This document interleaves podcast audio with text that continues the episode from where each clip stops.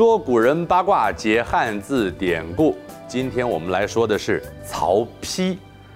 曹丕字子桓，三国曹魏的开国国君，史称魏文帝。他也是文学家，和父亲曹操、弟弟曹植齐名，并称三曹。留有著作《典论》《魏文帝集》。曹丕是曹操的嫡长子，自幼文武双全，八岁能提笔成文，擅长骑射，喜好击剑，并且博览古今，经传典籍，通晓诸子百家。曹操病逝之后，曹丕继承了父亲魏王的封号以及丞相大权。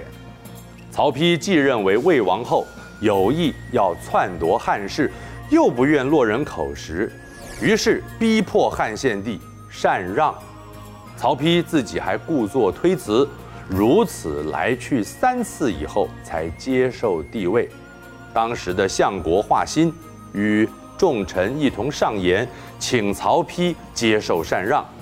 请受禅上言中，华歆称赞曹丕：“所谓论德，无与为比。”盛赞曹丕的德性十分崇高，没有人能够比得上。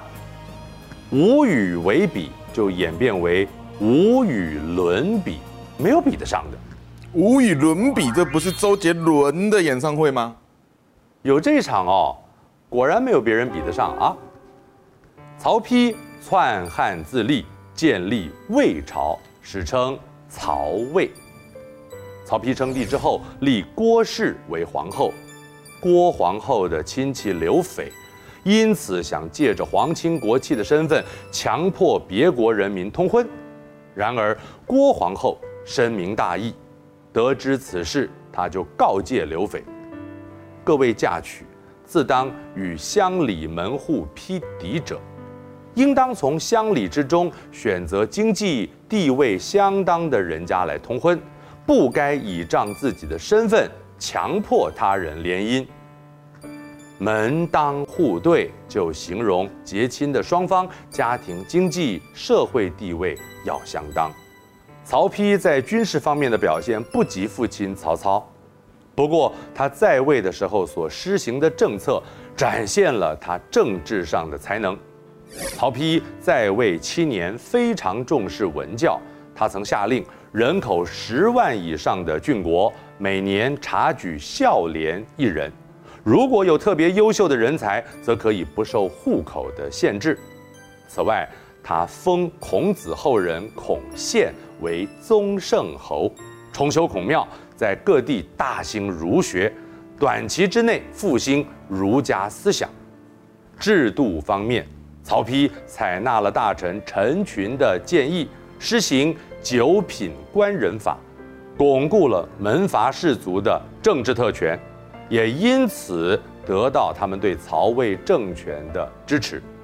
不过，这项政策也逐渐出现了弊端，受到后人的指责，因为它直接导致了近代士族垄断政治人事的局面。针对民生，曹丕以恢复社会生产为主要目标。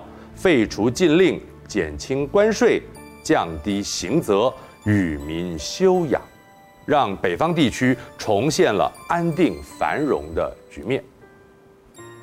曹丕在文学方面也有极高的成就，他的作品《阉歌行》老师不行不行不行，男子汉怎么可以阉割？燕子的燕，《阉歌行》。就写于随曹操北征乌桓期间，以七言诗的形式来写作，句句用韵，具有开创性的意义，是现存最早最完整的七言诗。他的诗作细腻缠绵，然而缺乏曹操、曹植诗中的慷慨之气，因此后世对曹丕的评价并不如曹操、曹植。另外，曹丕的《典论》论文是中国文学史上第一部文学批评专题论文，开创了文学批评的风气。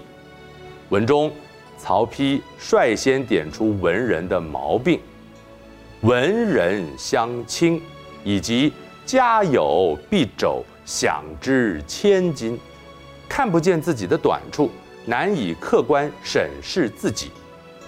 敝帚自珍，这东西虽然不好，却因为是自己的，仍然非常珍视。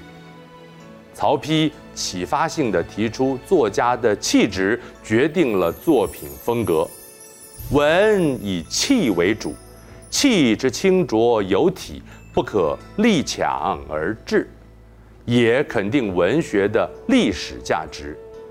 盖文章经国之大业，不朽之盛世，并且评价了当时文人孔融、陈琳、王粲、徐干。阮宇、应阳、刘桢的文章风格得失，从此这几位就被并称作建安七子。